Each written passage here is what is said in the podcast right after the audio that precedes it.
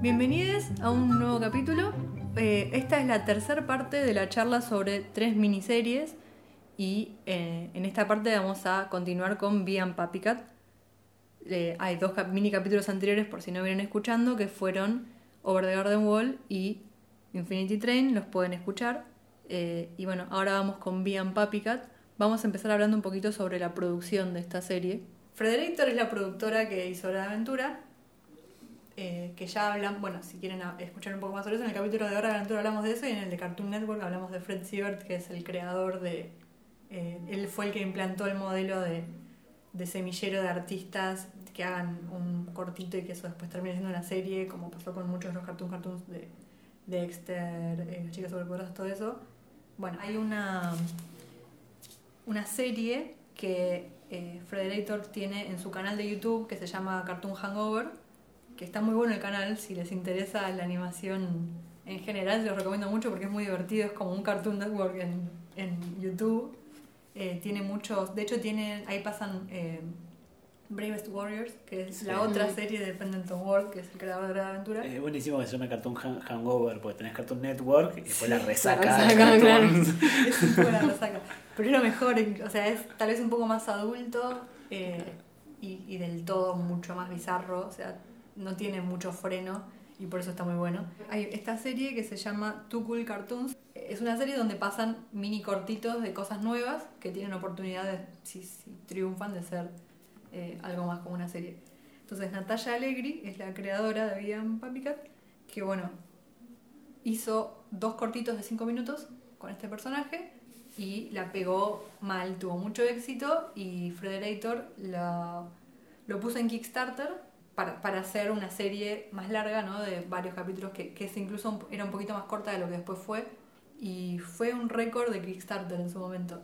Fue un récord para serie para producto animado, fue lo que se recaudó más rápido, más cantidad de plata en la historia de Kickstarter. También fue un récord de pues tipo número 4 en el mundo y en la historia de cosas de Kickstarter para videos y también fue un récord para video de YouTube. O sea, batió un montón de récords en Kickstarter y en tipo 6 días recaudó como 800 mil dólares. Ven, no soy la única que lo Hay un fandom muy grande de, de esto. Y bueno, y Natalia Allegri también trabajó en Hora de Aventura, pero la historia va un poquito más para atrás porque, según lo que leí por ahí, eh, se hizo amiga de Pendleton Ward cuando estaban en la secundaria, una cosa así, porque los dos hacían cómics para internet, no sé, así como dos nerds muy adorables. Se hicieron amigos y bueno, cuando Penn Ward empezó a laburar en Hora de Aventura, la llamó y ella terminó trabajando en eh, cinco temporadas eh, haciendo storyboard, storyboard artist y revisión de storyboard, que es corregir eh, las historias y todo eso. Y fue la que creó, o sea, dibujando medio en joda para pasar el tiempo, versiones con el género cambiado de personajes de Hora de Aventura, terminó creando a Fiona y Cake, que son las versiones femeninas de Finn y Jake. Y además de eso, es una hija de una madre japonesa y un padre boliviano, por si eh, todo lo demás era poco. Un muy buen personaje, me parece. Bueno, esa es, esa es la historia. la historia de ella. Y de Bien Papi Cat. No, bien, papi, eso nació como un corto y, y tuvo éxito. No, pero digo, así. la, la- la Ah, la- la trama de Bien Papi Cat. Papi Cat. Bueno, mm, complicado porque es de las tres series la más extraña de todas y la más difícil de, Sí. De Eh. delinear, ¿no? En un principio no entendés de qué va. no. Eh, creo que es recién al final, en los últimos, de, de la hora, digamos, que, que, que forman, hora, hora y seis minutos, que forman los 10 capítulos que hay, eh, los últimos 20, decís, ah, a- a- algo estaba pasando, con mucho sentido, pero realmente tiene tiene una estructura muy extraña. Sí, muy Eh, dispersa. Sí, pero en principio es una chica que se llama Vi, que tiene una mascota barra sidekick que se llama Papi Cat, porque es un perro, un cachorro gato. Porque Es un gato que huele como perro. Eso es increíble. Porque ni siquiera tengo que poner el diseño de personajes. O sea, huele como perro, es imposible de dibujar eso. Es muy bueno. Y tiene no, amigues. Sí. Uno es Deckard, que es un cocinero con su, creo que es la hermana o Sí, roommate, sí, la hermana. Ah, la hermana que se llama Castaspela. Ah, y no después sabía. tiene el Landlord, que es un chiquito que se llama Cardamon. Eh, Quizás esos son los cinco personajes principales. Que aparecen, porque da sensación, es como si estuviéramos, como pasaba en, en Overgarden Wall, entramos a una cosa ya empezada, Sí. a una historia ya empezada, y sentís como que están esos personajes, pero que hay muchos más que no estás viendo, como que hay un mundo que... Para mí es medio del, del estilo de Steven Universe.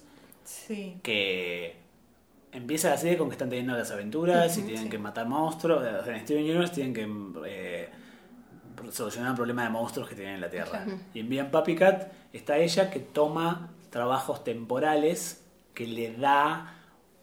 Esto es extrañísimo, muy raro de explicar. Pero todo va a ser Pero, muy raro a partir de ahora. eh, Papi Cat tiene un cascabel del que salen cartas que ella puede agarrar y se teletransporta a una especie de mundo intermedio Sí. en donde hay una televisión gigante Que tiene cara. que tiene cara y la manda a hacer trabajos temporales. Cuando la manda a hacer esos trabajos le, le cambia el outfit Sí. y va a unos planetitas chiquititos a resolver problemas. ¿Qué? Sí, es realmente... no, no lo había dicho en voz Sí. alta. No, dicho en voz alta es más raro. Viéndolo es como, bueno, esto es raro, pero está ahí. Ya Sí, explicado sí. es muy extraño. Todo es así en la serie. Siento Sí. como que si lo empezás a nombrar, todo lo que pasa es, es una locura Sí. absoluta. Pero cuando lo ves, se siente mucho más orgánico, normal. Y tiene mucho de eso, como que. Lo que pasa es que eso es como lo raro, es lo que lo vuelve una, una serie de fantasía medio contable, es la parte de aventura. Pero después, cuando ella te vuelve a la vida real, Sí. la- Sí. nada, no, no, no pasa mucho más cosas, Es que, una- que tiene que pagar la Claro. renta, Sí. que se le inunda el inodoro. Claro, que- es una piba con problemas del mundo Sí, real. la, con- la diferencia interesante con las otras dos es que es adulta. Claro. Como tiene como unos 20 algo, más Sí. o menos. Sí. Es Sí, bastante inmadura también igual, dicen los demás. Como Sí. Y, y la animación también es como la gran diferencia con las otras dos Sí. series. Sí. Que, Tiene un estilo un poco parecido a Steven Universe, por lo menos visualmente, de fondos y eso que es una belleza. Muy linda. Unos colores pasteles hermosos, un diseño de personaje. todo Es toda una belleza.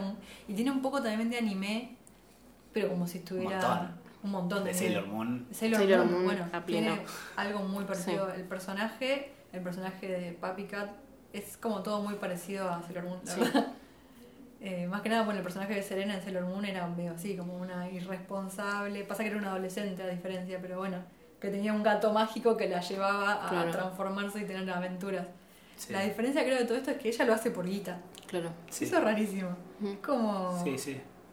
O sea, en el mundo mágico le pagan con dólares. Es algo- Sí, claro. Sí, No lo había pensado, pero claro, ella tiene que pagar. claro. Va a mundos mágicos muy raros. Y, como- y ese es un tema que está no solo en ella, sino, en todos los personajes. Sí. Que es que ella necesita plata para pagar renta y Mm. tiene como algo de que, más allá de que creció, todavía tiene una personalidad medio infantil. Entonces Sí. su amigo Deckard se preocupa por ella. Pero él también tiene que seguir sus objetivos vocacionales, que es irse a estudiar a esta academia en la que quedó. Y después por el otro lado está la hermana, Castaspela, que labura de programadora Y es como Y- y- muy adulta, se muy ve. adulto. claro. Pero Deckard le dice, che, ¿a vos te gusta hacer esto? Mm. Y ella dice, no, no me gusta, pero soy buena y me gusta la plata. Sí, Sí. Es muy... Sí, sí, sí. eh, Se habla el, el mucho tema de de- la plata y del Sí. laburo y la vocación es... sí. Es En ese sentido, de las tres, no se podría decir que es una serie para adultos únicamente porque no tiene nada particularmente. Sí, es que- verdad. o sea, lo que decía, no, puedes, no se puede decir que es del todo para adultos, pero definitivamente no es del todo para chicos. No, claro. Mm, Tiene como algo ahí intermedio que. También tiene una calma la serie que, Sí. que pocas veces vi. Como que si bien Over the Garden Wall está mucho más tranquila que Infinity Train, esta está como 20 niveles de, de paz sí, más sí, abajo. sí. Es muy Sí. extraño, como que la empezás a ver y ya te sentís bien. Yo creo que la seguí Sí. viendo por eso, porque no entendía nada de lo que estaba pasando. Sí. Hasta muy entrada a la serie. Pero y- la música, los Sí. colores, el diseño, todo te- a mí me da paz, no sé. Sí, es... Y es muy graciosa Es también. muy gracioso. Sí, Eh, Papi Cat es muy gracioso, empezando por cómo habla, sí. que digamos, em, a diferencia de todos los demás personajes, que hay un actor o actriz que les hace la voz, Papi Cat la voz está hecha por un Vocaloid, que un Vocaloid es eh, un, voz generada por computadora, por claro, Un sintetizador de voz, Así. es como un software. Bueno, pueden googlear Vocaloid. Y mejor que googlear Vocaloid, busquen en YouTube Vocaloid y vean que en Japón hay bandas en donde el lead singer son vo- Vocaloid son tipo animes, tipo, entonces en los recitales hay una pantalla gigante que hay un personaje de anime que canta y después están los músicos que te tocan instrumentos al costadito. Y está todo el mundo viendo eso. Eso es, es increíble. Maravilloso. Pero aparte es, es muy raro actitudinalmente. Sí. Como es como medio antipático, pero no. Está siempre enojado. Maltrata al amigo de. A Deckard lo maltrata de una. Y a Sí. Deckard no le importa porque tiene una paz también que no se Sí, entiende. total. Eh, tiene todas cosas muy extrañas. El niño que, que le cobra, porque Sí. la, o sea, te dice como la madre no se siente bien, entonces es un niño que le está cobrando el alquiler, es un niño muy chiquito. Y muy de anime. Siento que ese Es un pinipón igual. Es un pinipón Sí. totalmente. Una cosa de Papi Cat que me encanta que lo subtitulan, pero sin embargo todos le entienden lo que están diciendo. Mm. Menos nosotros los espectadores que lo escuchamos y no- si no suenan los subtítulos no sabemos qué está diciendo. Ah, es lo había verdad. pensado, es verdad. Eh, es un personaje muy de, de Japón, ¿no? Ubican que Japón tiene como estos personajes eh, que muchas veces son solo merchandising. Como que- Hello Kitty. Sí, o, Claro. o como es, es un huevo deprimido, no sé si lo vieron. el huevo deprimido. Sí, ¿cómo se llama? No me acuerdo. Gudetama. Ese. Sí. Es un personaje que a los japoneses les encanta por- porque básicamente tiene paja de hacerlo cualquier Sí, cosa, sí. y está siempre tirada, medio deprimido y es cute. Claro. Es como una, Kawaii. una, Kawaii. una actitud muy adulta en algo muy cute. Claro. Papi Cat es así, tiene, es como que quiere ser medio badass y está Sí. enojado todo el tiempo y, y la cuida mucho a Vi, es muy amigo de ella. Es muy tierno. Me hace acordar un poco a Luna, el gato de, de Sailor Moon. Que también era como muy seria y la cuidaba a ella, pero era un gatito con Sí. una almita en la cabeza y era De hecho, en un momento en Bien Papi Cat aparece como que tiene un peluche Sí. de luna. de-. Si me dejan adentrarme en teorías y... Estamos en el sector con spoilers. Sí. Bueno, Yo- para sí. mí siempre estuvimos Sí. en el sector con spoilers. Igual. Pasa que Es Bien muy raro spoilear esta serie, como que hay spoilers, Hay cosas, pero claro. qué sé yo. Bueno, yo tengo mucha data, ¿eh? Bueno, venga, nada, Esto- vamos esto- a, a sonar la conota del spoiler por si acaso, pero no sé si hace falta para esta serie. Eh, Esto lo saqué de leer comentarios de YouTube. Ok. o sea, es Genial. teoría, Esta es tu teorías. fuente, Esta claro. es fuente.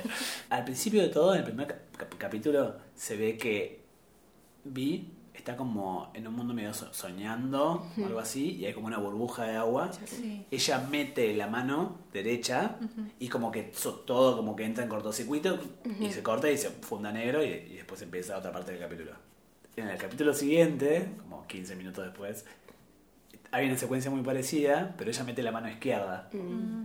y no pasa nada y, pues, y- y te está todo bien. Wow. Después, hay otro momento ya hacia el final de la serie en el que ella se sube los hombros de Deckard para hacer que Poppy Cat eh, salga de una ventana. Sí. Y Deckard le dice, che, qué pesada que sos, es como si tus, eh, como si tus huesos fueran de metal. Wow. Comentario. Durante toda la serie también muchas veces se ve que ella es muy fuerte. Como cuando van a los arcades, Sí. está, está como todo tapeado y ella de una piña rompe, Sí. eh, rompe las maderas. Después los arcades están todos apagados y ella le mete una piña en un arcade, después le da un beso Sí. y todo se prende. Entonces, son cosas que no le da pelota, porque es tan bizarro Claro. todo. Sí, no las cuestionás porque No las cuestionás, funciona sí, en el sí. contexto. Pero te, te empezás a dar cuenta cuando hacia el final de la serie que no es tan bizarro todo, que todo tiene un sentido y es medio Steven Universe en ese sentido. Y ya al final, cuando entra en un mundo que es como una gran bakery, una, Sí. como si una repostería, Una una, pastelería. una pastelería esa. Eh, hay un agujero negro en donde ella eh, mete el brazo en este agujero de negro y el brazo se, Sí. se le hace bosta y de- está todo, todo cableado, tiene como, es como si tuviera un brazo mecánico, el derecho. El derecho. ¿Como quién? ¿Quién tiene un brazo Fin. fin? Porque el día de hoy estoy comprando todo con una aventura. Obvio. Sí. Pero a mí me acordar muchísimo a eso, a todo el tema del brazo de fin. Bueno, pero ahí no solo está el- no solo pasa eso del brazo que le vemos, sino que hay, hay como dos cosas más. Por un lado, los ojos se le ponen muy diferentes y ella empieza a actuar muy robóticamente, muy violentamente. Sí, es cierto. A diferencia de, de todo el resto. Y cuando termina esa secuencia, los ojos se le ponen normal y, y sigue actuando normal. Y después, en un momento, ella está como frenando algo que se le viene encima. Y hay como un plano de las dos piernas. Y la pierna derecha se le, su- se le hace una lucecita con un pim pim. Ah, Eh, esto lo vi yo, no, no estaba en ningún comentario Bien. de YouTube. la pierna derecha como pim pim. Y como que logra hacer mucha fuerza. Y ahí es cuando como que de repente mete mucha fuerza. Entonces, lo que vi por ahí por YouTube es que la teoría es que ella es un cyborg, que algo le pasó, entonces tiene partes mecánicas que se las construyó el padre. El padre existía, de hecho en un momento se ve una foto de Sí. ella con el padre Sí. que hay en el acá de este En el capítulo del cumpleaños. en el capítulo de cumpleaños. Pero algo le pasó que dejó como su legado una- esta, esta máquina Dadbox que le arregla el brazo por si Sí, le pasa algo. Le da caramelos. Y le Y de hecho, otro indísimo, bueno, todo esto del agua se lo decía porque ella le tiene miedo al agua. Sí. Cuando va al mar no se quiere meter Sí. al agua porque sabe que es, eh, tipo, es mecánica, es ele- tiene Sí. electricidad. Eso fue lo único que pude pensar. Sí, Como y- todo lo demás no lo vi. Y cuando, llueve, y cuando llueve en su cumpleaños, se pone un piloto que es un piloto tipo poncho que le tapa los brazos. Wow. O No se no, moja. no se moja, lo- el brazo nunca le tiene mucho miedo de eso, pero el, el brazo izquierdo por ahí, por, Claro. por esa secuencia que medio de sueño, podríamos pensar que es real, no sabemos. Claro. Y la cabeza es real también porque sí se moja la cabeza. Claro. Sí. Eh, después en el capítulo de los que hay como un bathhouse, No eh, se o quiere una casa de bañar. baños de, de gatos, no se quiere Sí. bañar. Entonces ya son demasiadas cosas Claro. respecto del agua y ella no quiere Sí. mojarse. Bueno, encaja muy bien en el estilo de anime, de influencias anime, donde es muy común en, en la historia del cyborg, la persona biónica, ¿no? Como Sí, hay sí. millones de historias así de anime, no sé, Ghost in the Shell. eh, Sí, lo que pasa también es que el momento en el que nos revelan que, que hay una cuestión entra muy tarde. Muy tarde. Muy tarde. Entonces vos ya Sí. viste toda una serie que no estabas entendiendo y de pronto es como, ah, esto era otra cosa. Sí. También lo mismo pasa con un momento increíblemente hermoso en el que el niño Pinipón, que cobra el alquiler, este, cuyo nombre no recuerdo, Cardamon. Cardamon, eh, como que vamos a la casa de él y tiene a la madre eh, durmiendo, bueno, está en coma la madre, no sé si durmiendo es la palabra correcta, y mm, que perdón, la madre es igual a Atena, la de los caballeros del zodíaco. Tiene Mira, igual. Sí. Tiene el mismo pelo violeta largo y es toda larga. sí. Y ahí- él, él se acuesta al lado y de pronto nos están contando una historia hermosa en blanco y negro de cómo nacen las medusas. No Sí. quiero hablar más de eso porque es necesario que la gente lo vea. Sí. Eh, y también ahí de pronto se reconfigura algo más de la historia, que no, no es, dif- no es pos- para mí no es posible explicar qué es, pero de pronto es como, bueno, esta serie era otra cosa. Sí. No era ese conjunto de juegos que ella hacía o cosas, porque también se siente medio como un juego lo- Sí. los trabajos de ella, pues son muy extraños. Eh, y de pronto tiene como toda una cosa abajo, como un montón de semillas. Sí. Y todo lo que vimos era todo lo que estaba arriba, digamos. Sí, sí, creo que ese momento de Cardamon con la, con la madre es como el quiebre. El cuando quiebre, decís, absolutamente. Ah, acá hay algo que tengo que estar mirando Sí. con más atención. Sí, absolutamente. Eh, y después, bueno, hay más cosas con Vi. Pero, y, y todo lo de las medusas. eh, yo si- siento que está relacionado. Porque eh, eh, hay como una voz Sí. que dice: Mi mamá me dijo.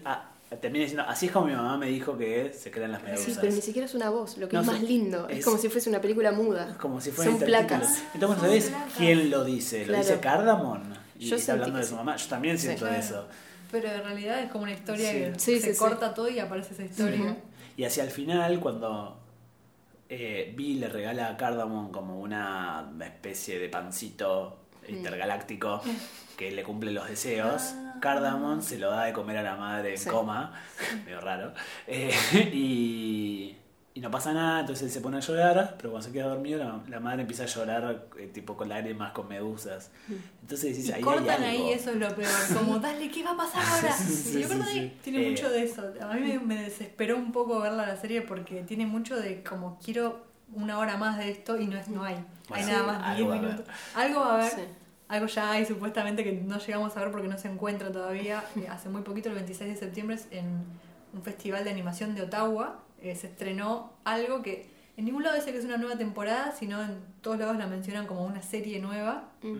No sé qué va a ser. Yo Sí. vi trailers y cosas y prometen como mucho mucha Sí. acción y muchas cosas. Hay un momento en el que Cardamon le pega a, a, a Poppycat con un martillo y Poppycat Sí. empieza a caer y se pone todo negro de fondo y le empieza a decir, así es como muero, mi vida no tiene sentido. Bueno, ya fue ese whatever. y más allá del chiste, creo que la serie trata mucho sobre la búsqueda de la identidad y de hecho, eh, bueno, y de eso, crecer y decir, bueno, quién soy, con, con Vi, que al final, por ejemplo, Poppycat le empieza a hacer preguntas para conocerla y le dice, eh, ¿cuál es tu comida preferida? Y Vi dice, todas. ¿Y qué querés ser cuando seas grande? Y ella le dice, todo, puedo hacer todo. Eh, y en esto de que ella hace muchos temp jobs, ¿no? Como tra- trabajos temporarios, de porque bueno, no, no, no puede tomar una decisión de qué quiere ser y al mismo tiempo tampoco crece, ¿no? Eh, de hecho, en, en el primer capítulo, Casta Spela le dice a Deckard, che, ¿no te parece un poco raro que Vi no crezca? Y Deckard le dice, sí, está bien, es un poco enniñada. Y ella dice, no, no, no, no hablo de eso. Y corta y pasa otra cosa. Ah. Como que hay una cosa de que no crece, porque puede tener que ver Claro. con que sea un cyborg. Claro. Y de hecho tampoco come porque no tiene cocina. Cierto, pero come todo el tiempo, igual la vemos comer todo el tiempo. ¿O no? Siempre hay mucha, hay mucha cosa con Hay la mucha comida. comida, pero es no una serie que a mí no me dio si- mucha hambre. Sí, no pero no, pero no la debemos comer. De hecho. Wow. eh, tiene, me parece, ¿eh? No recuerdo. Tiene, ella dice que no tiene cocina y por eso su renta es baja. Y está obsesionada con la cocina. Ve, ve todo el tiempo el Sí. programa de, de Pretty Patrick, Sí. que es sobre la comida. Pero después eh, co- come chicle. La vemos comer Mm. chicle. Pero el chicle no se No se traga. claro. Mira. Mira, no había pensado. Bueno, pero esto que hablábamos de la comida, todos los capítulos tienen nombre de comida. Ah, mira. Ah, mira, no me di cuenta. Bueno, tal vez tenga un poco que ver con esto de, de la cultura medio japonesa, de las cosas adorables con comida, como el huevo triste este del que hablábamos. Es súper japonés todo. Eh, Sí. Vos que Sí. sabés tanto. eh, ¿Es de, de influencia de la persona que lo hizo Y o bueno, la, simplemente se enganchó? Natalia Lagri tiene la madre japonesa. Claro, es verdad. Y eso explico cuando me Claro. enteré de eso. Pero también tiene el padre boliviano, que ahí me confundió, pero bueno, eso es la, la parte de la rareza. Tal vez la- las producciones bolivianas no son. Las producciones audiovisuales no son tan Claro. conocidas como las japonesas. Tal vez son Eh. igualmente raras, no lo sabemos. Claro. Eh, pero ya se nota ya con Sí, el anime solo. de entrada. Tiene como, no sé, algo como muy adorable todo. Y a la vez oscuro. Creo que eso Sí. explica muy bien la, la cultura japonesa Sí. del anime, más que nada de todo eso. Adorable pero oscuro por dentro. Yo, eso, espero que salga lo próximo que se llama Lazy in Space. Sí, Y estaría bueno que explique más cosas. Eh, pero no mucho.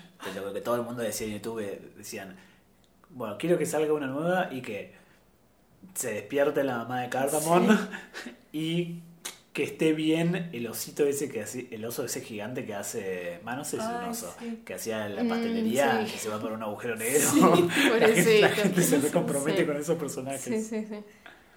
Sí, es que se presta mucho al fandom la serie. Como pasa Sí. con Steven Universe y, y cosas así, se presta mucho a, no sé, a amar esos personajes y a querer saber mucho más. Y Claro. Y creo que también tiene que ver con esto de la falta de economía narrativa, de como que todo, te- todo lo que te cuentan tal vez nunca más te vuelvan a contar o, no sé, forme parte de algo mucho más grande que, que pasa de largo. Sí. Eh, en ese sentido es bastante lo contrario a Infinity Train.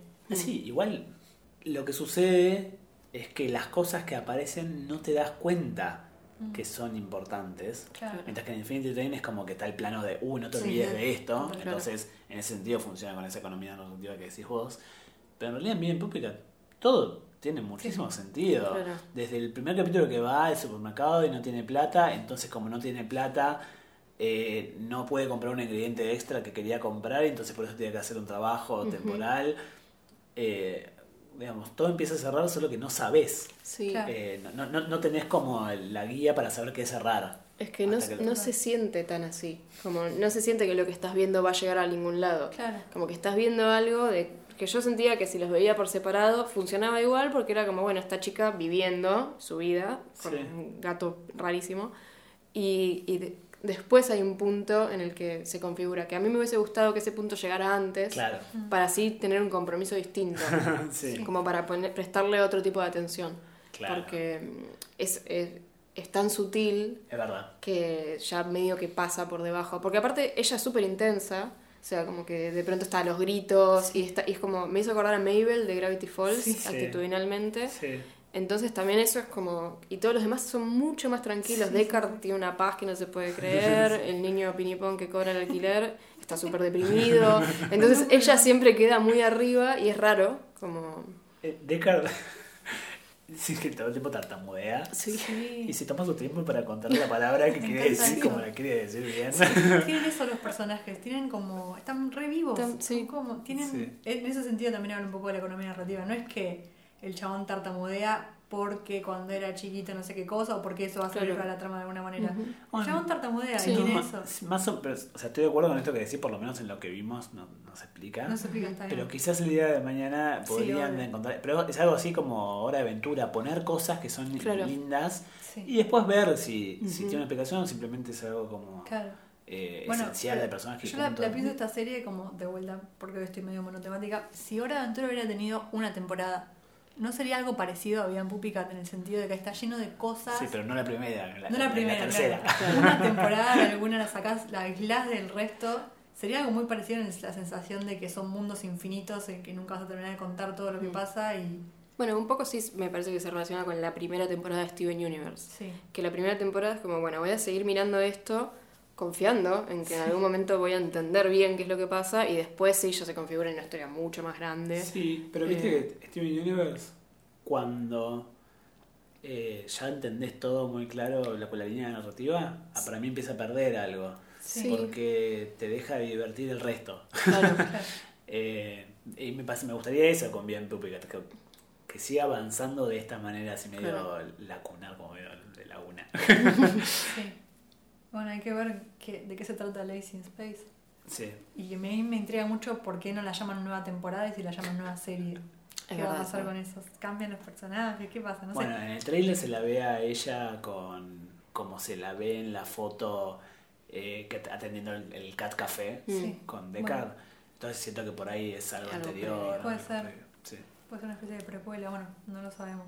Cuando la veamos haremos otro podcast al respecto. Sí. Bueno, ¿hay algo más para decir sobre estas tres series? Mm, yo veo que las tres tienen una pequeña conexión, que es esto de... Me parece que las tres hablan de temas que, si bien son planteadas como series entre comillas infantiles, son mucho más profundas y Sí. mucho más eh, oscuras que un montón de cosas, y son cosas que, si están eh, apuntadas para niños, es ideal porque es necesario que vean que esas cosas pasan, también Claro. existen, como lo que le pasa a la chica de Infinity Train. Sí. Y mm, si no están apuntadas para niños, es también una muy linda manera de como Sí. verlo para los adultos. Como a mí me parece súper importante que se vean cosas no alegres y hermosas en todo, todo el tiempo. Yo veo como que las tres tienen un poquito de eso. Infinity Train y Over the Garden Wall están más cerca y Sí, Papicat verdad. está un poco más lejos, pero también. Vamos, va a hablar de la muerte y la separación y la depresión y temas que supuestamente, en realidad, no es que las series animadas o para chicos no tratan, porque evidentemente sí, Sí, ya sí. hace bastante tiempo sí, pero uno tiene como el imaginario de que la, la animación es lo que vimos de Disney. Claro. ¿no? Pero que yo Eh, siento que en Disney también estaban los temas. Porque todos recordamos cuando se muere Mufasa en Rey, en Rey Mm. León. Que cómo nos arruinó la infancia eso. Pero sin embargo, recordamos el Rey León no como algo oscuro y triste Claro. y que tiene esos componentes, sino que está como muy eh, No. pintado por arriba o por felic la Como felicidad que de eso es un disparador. Claro. Sí. La muerte de Mufasa dispara, que se vaya, que crezca, que bla, bla, No, bla. además es el momento tremendo Claro, de la película, claro, está separado. sí. En cambio, en estas series convive. El, el personaje puede estar pasando un momento muy triste y al mismo tiempo reírse porque pasó algo gracioso, porque Sí. su amigo hizo algo gracioso, no sé. Y puede ser una persona triste también. Como Claro. que eso es también válido. Como de Sí, pronto hay personajes o, o- o- o tímidos, tranquilos, como Sí. tienen, las tres como muestran cosas que me parecen lindas representaciones de personajes a ver. Sí. Bueno, cortamos acá. Bueno, eh, esos fueron tres miniseries que fueron Over the Garden Wall, Infinity Train y Bien Papi Cat. Repetimos, las pueden encontrar eh, en internet por ahí. Específicamente Bien Papi Cat está completa en YouTube. Gracias por escucharnos. Muchas gracias a Mili y Morcela por acompañarnos. Muchas gracias a ustedes. La pueden seguir en lugares. Eh, sí. En Instagram, por ejemplo, saca unas fotos increíbles de perritos y de un montón de otras cosas, pero yo soy fanática de las de los perritos. Gracias, esto es ¿Cómo es tu bastante incómodo. Mi Instagram es Mili Morcela también. arroba Mili Morcela. Se las recomiendo, síganla, de verdad. Es una gran fotógrafa. Y bueno, también tenemos a, como siempre, a Agusí Barlucía. También lo pueden seguir en su Instagram personal. Agustín y Barlucía, si tienen ganas. Sí, hace unos dibujitos muy hermosos. Además pueden seguir nuestro Instagram de charlas animadas, arroba charlas animadas. Ahí vamos subiendo cada vez que hay un capítulo nuevo. Y, y bueno, también síganos en Spotify, en donde nos escuchen. Hay varios lugares ¿En distintos. qué otras plataformas? Anchor, Pocket Cast, mm, Google Podcast, Bueno, consúltelo. Si no tienen Spotify, o, sí. no sé- no, sé, no sé dónde están escuchando esta hora. Quizás se lo mostró un amigo, no sé, pero pueden escribirnos de dónde Pueden quieren buscar, escuchar. sí. Desde el tren infinito en el que están escuchando esto. Sí, sí, sí. Y si tienen recomendaciones o cosas de las que quieren que hablemos o, o cosas para decirnos, nos pueden hablar directamente en el, en el Instagram eh, y vamos a estar muy contentos de recibir sus mensajes. Sí, y claro, estamos pensando en los próximos capítulos. Seguramente hagamos algo sobre Gravity Falls. Sí. Y eh, se viene el 25 de octubre la primera parte de la última temporada de Bojack. Sí, se Así anunció que- por fin oficialmente que el 25 de octubre va a salir.